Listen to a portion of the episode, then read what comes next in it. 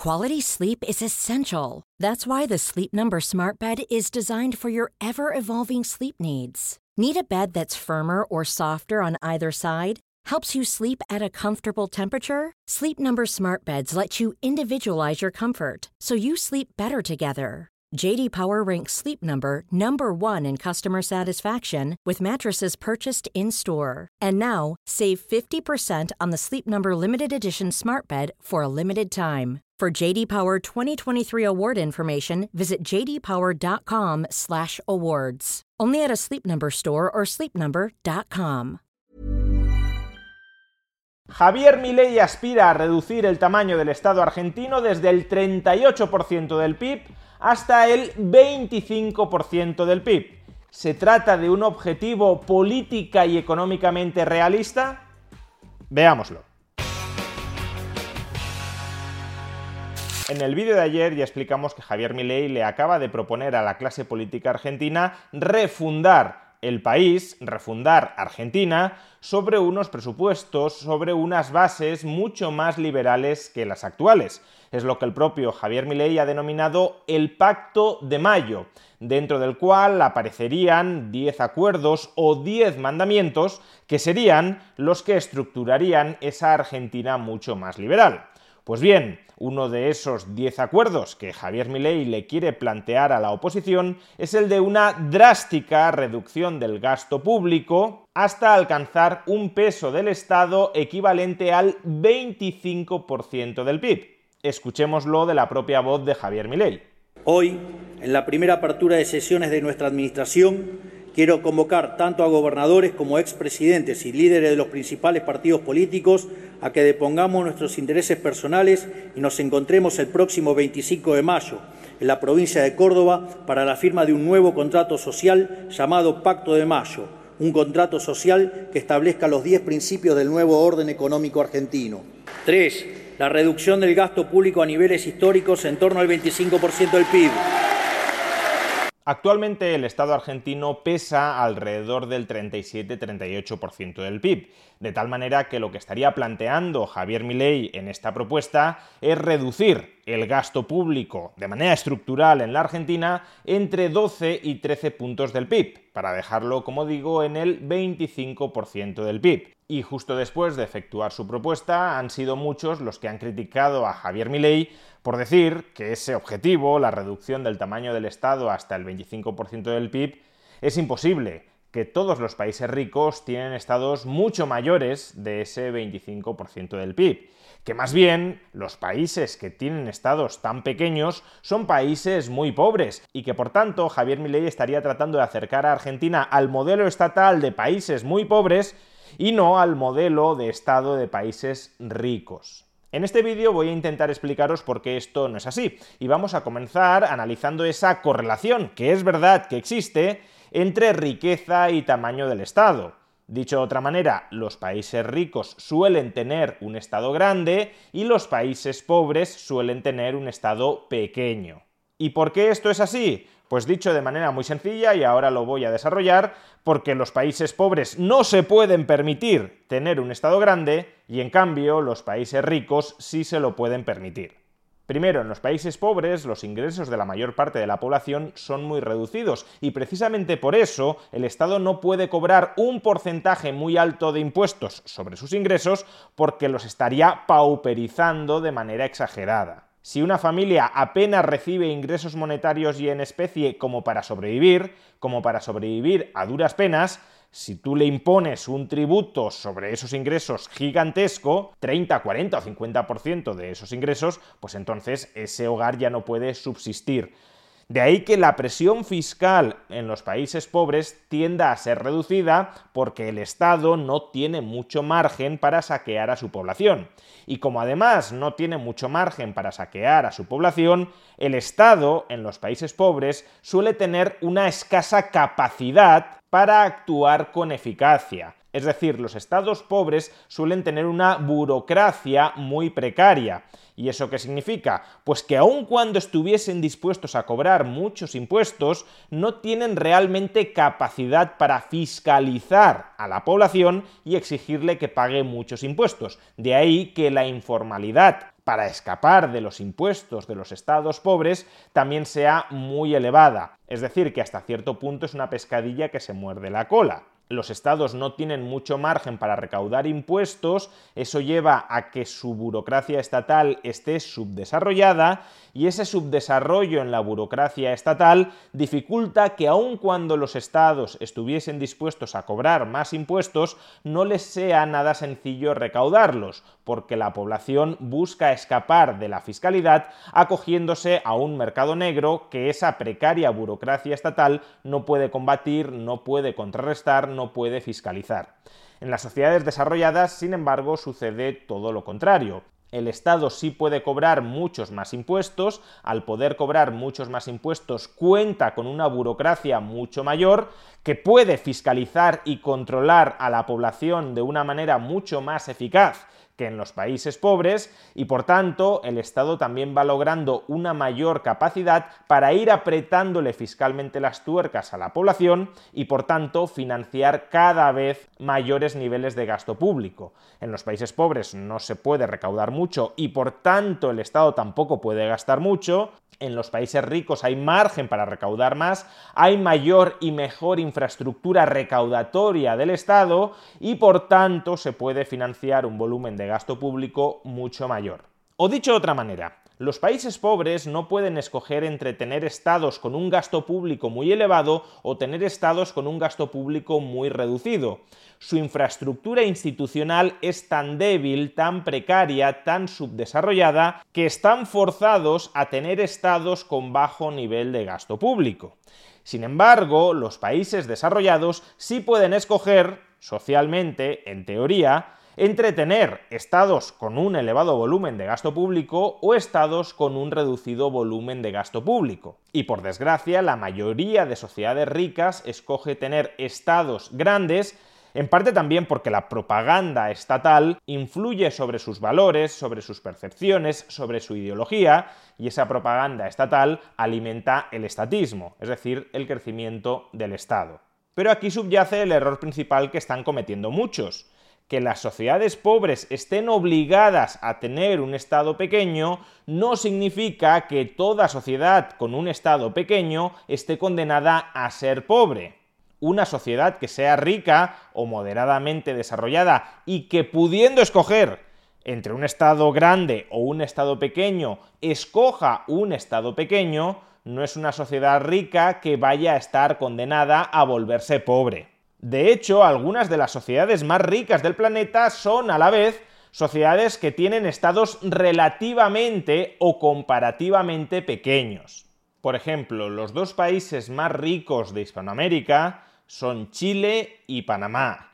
Pues bien, Chile tiene un estado que pesa entre el 26-27% del PIB, es decir, muy cerquita de la propuesta del 25% del PIB que plantea Javier Milei, y Panamá tiene un estado que pesa entre el 20 y el 21% del PIB, incluso por debajo de la propuesta que plantea Javier Milei. Pero es que si nos vamos fuera de Hispanoamérica, también encontraremos ejemplos de sociedades desarrolladas, muy desarrolladas, que tienen tamaños del Estado similares, cercanos a los que propone Javier Milei. Por ejemplo, Hong Kong, el peso del Estado en la economía de Hong Kong es del 28% del PIB. O Singapur, una de las sociedades más ricas del planeta. El peso del Estado en Singapur es del 16% del PIB, casi 10 puntos menos que lo que está proponiendo Javier Milei.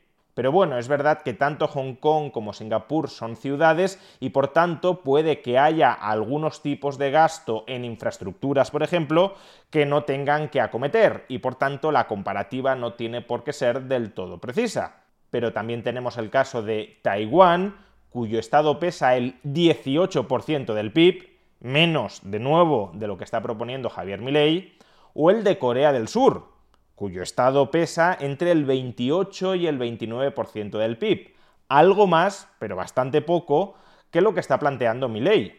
O incluso podríamos hablar del caso de Suiza, cuyo estado pesa el 31-32% del PIB, por encima de lo que plantea Javier Milei, pero por debajo de lo que actualmente pesa el Estado en la Argentina, 37-38% del PIB y desde luego muy por debajo de lo que pesa el Estado en muchos países europeos. En Francia el Estado llega a pesar el 60% del PIB y en España el Estado pesa el 47% del PIB, es decir, 15 puntos más de lo que pesa, por ejemplo, en Suiza, uno de los países más ricos del mundo. Y precisamente vamos a utilizar el caso de España para ilustrar por qué sí es perfectamente viable que un Estado moderno dentro de una sociedad desarrollada reduzca su peso dentro del PIB a niveles de, por ejemplo, el 25% del PIB que está proponiendo justamente Javier Milei. En este gráfico podemos observar la distribución del gasto público del Estado español A lot can happen in the next three years. Like a chatbot may be your new best friend. But what won't change? Needing health insurance. United Healthcare Tri Term Medical Plans are available for these changing times. Underwritten by Golden Rule Insurance Company, they offer budget friendly, flexible coverage for people who are in between jobs or missed open enrollment. The plans last nearly three years in some states, with access to a nationwide network of doctors and hospitals. So, for whatever tomorrow brings, United Healthcare Tri Term Medical Plans may be for you. Learn more at uh1.com. Many of us have those stubborn pounds that seem impossible to lose, no matter how good we eat or how hard we work out. My solution is PlushCare. PlushCare is a leading telehealth provider with doctors who are there for you day and night to partner with you in your weight loss journey. They can prescribe FDA-approved weight loss medications like Wagovi and Zepbound for those who qualify. Plus, they accept most insurance plans. To get started, visit plushcare.com slash weight loss. That's plushcare.com slash weight loss. I'm Sandra, and I'm just the professional your small business was looking for. But you didn't hire me because you didn't use LinkedIn jobs. LinkedIn has professionals you can't find anywhere else, including those who aren't actively looking for a new job, but might be open to the perfect role, like me.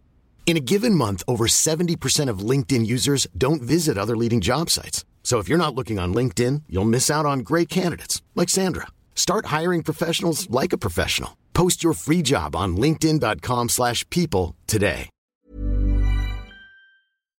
En el año 2022 clasificado según la función que desempeña ese gasto público. Démonos cuenta, por cierto, de que la suma del gasto en defensa y del gasto en seguridad y justicia, que son las funciones que los liberales minarquistas clásicos consideraban esenciales de cualquier Estado, apenas representan el 3% del PIB. Y el gasto público del Estado español, el gasto público total, fue del 47,2% del PIB en 2022.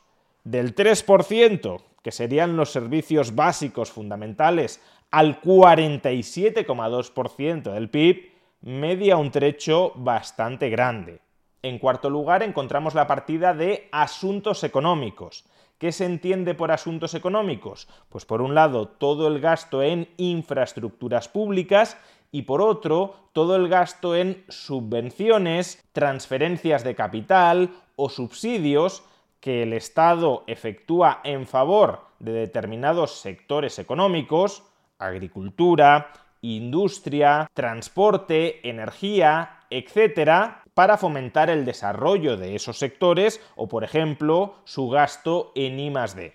En quinto lugar encontramos el gasto en protección medioambiental, que en gran medida se refiere a la gestión de residuos. En sexto lugar, vivienda y urbanismo, al que se destinó el equivalente al 0,5% del PIB, construcción de vivienda pública y sobre todo servicios comunitarios de los ayuntamientos, 0,5% del PIB. En séptimo lugar, el gasto en sanidad pública, al que se destinó el 6,9% del PIB en el año 2022. En octavo lugar, el gasto en ocio, cultura y religión, las transferencias del Estado a la Iglesia Católica, las subvenciones, la publicidad institucional a los medios de comunicación, las subvenciones al mundo de la cultura, el cine, el teatro, etc. A todo esto se destinó el equivalente al 1,1% del PIB. En penúltimo lugar, el gasto público en educación, que en el año 2022 absorbió el 4,4% del PIB. Y por último, y la mayor partida con diferencia, el gasto en protección social, fundamentalmente pensiones públicas y prestación de desempleo, que supuso en el año 2022 el 18,8% del PIB. Javier Milei ha dicho en muchas ocasiones que su modelo de reforma estatal, al menos en un primer momento, consiste, de entrada, en reducir de manera significativa la burocracia estatal, así como los privilegios que rodean a esos burócratas y políticos que integran el Estado. En segundo lugar, eliminar todos los subsidios y subvenciones proteccionistas a todos los sectores de la economía. En tercer lugar, pasar a financiar la obra pública no a través del presupuesto estatal, sino mediante un sistema de concesiones a empresas privadas. En cuarto lugar, eliminar todos los subsidios, todas las subvenciones del Estado al mundo de la cultura, de los medios de comunicación, etc.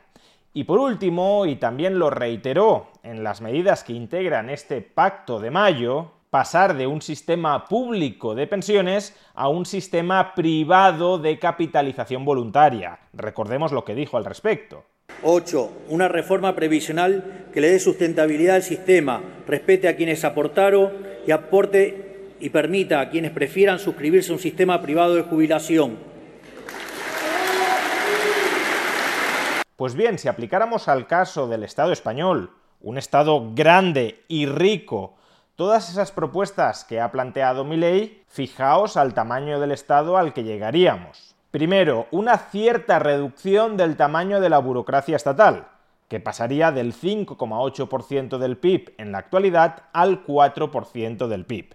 Segundo, mantenimiento del gasto en defensa y también del gasto en seguridad y justicia.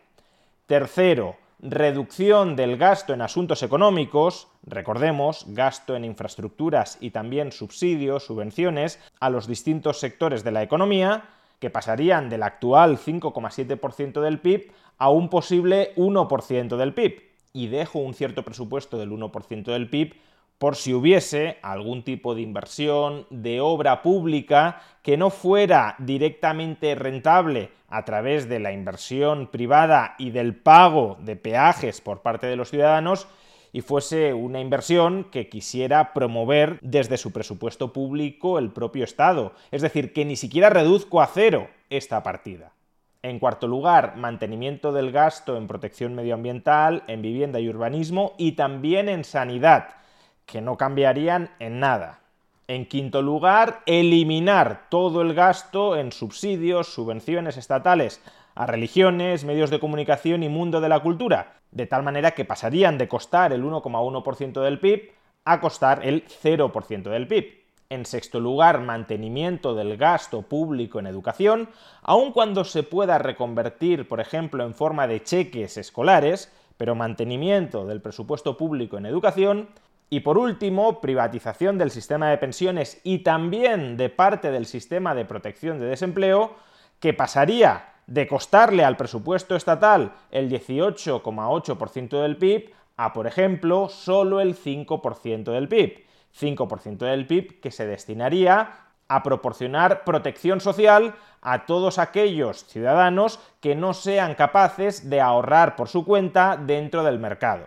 Por ejemplo, en esta partida se podría financiar un ingreso mínimo vital o pensiones no contributivas o subsidios de desempleo también de carácter no contributivo, etc es decir, prestaciones públicas dirigidas a costear la protección social no de aquellos que hoy ya están pagando cotizaciones sociales o impuestos más que suficientes para costearse a sí mismos esa protección social, sino para costear la protección social de aquellos que no están trabajando o que están trabajando insuficientemente y que por tanto no cuentan con fuentes de renta para ahorrar y para costearse a sí mismos esa protección social.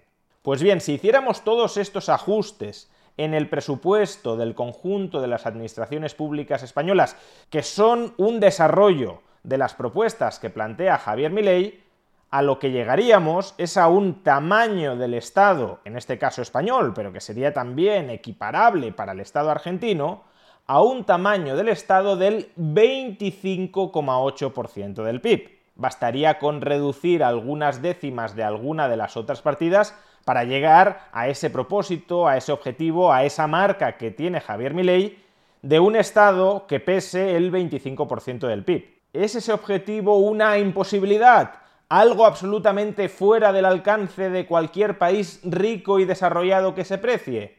En absoluto.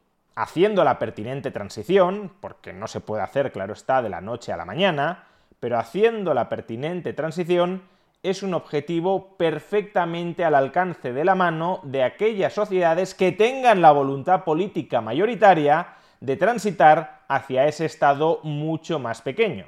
Y cuidado, un Estado que pese el 25% del PIB sigue siendo un Estado muy grande, un Estado que horrorizaría a los liberales minarquistas, porque significa que el Estado sigue deglutiendo, sigue gestionando, administrando, controlando una cuarta parte de toda la riqueza que anualmente se genera en un país. Pero creo que incluso los liberales minarquistas e incluso también los liberales libertarios anarcocapitalistas considerarán que se trataría de un paso adelante muy importante, pasar de un Estado que pesa, que ocupa, que fagocita cada año el 38% del PIB, a uno que pese el 25% del PIB. No digamos ya pasar de uno que devora cada año el 60% del PIB, como el caso del Estado francés, o el 48% del PIB, como el caso del Estado español, a uno que meramente devore el 25% del PIB. Repito, no estamos hablando, como nos gustaría a muchos, de que el Estado, en el peor de los supuestos, no supere el 5 o el 6% del PIB. Ya digo, en el peor de los supuestos. Idealmente mucho menos incluso. No, estamos hablando de un Estado del 25% del PIB y por tanto de un objetivo políticamente muy realista para una sociedad que quiera llegar a ese 25% del PIB de tamaño máximo del sector público. Y ojalá Javier Milei, de la mano de millones de argentinos, lo terminen consiguiendo, tanto porque de esa manera la libertad y la prosperidad de los argentinos florecerá, cuanto porque de esa manera Argentina se convertirá en un faro de libertad y de prosperidad para el resto de sociedades ricas y desarrolladas.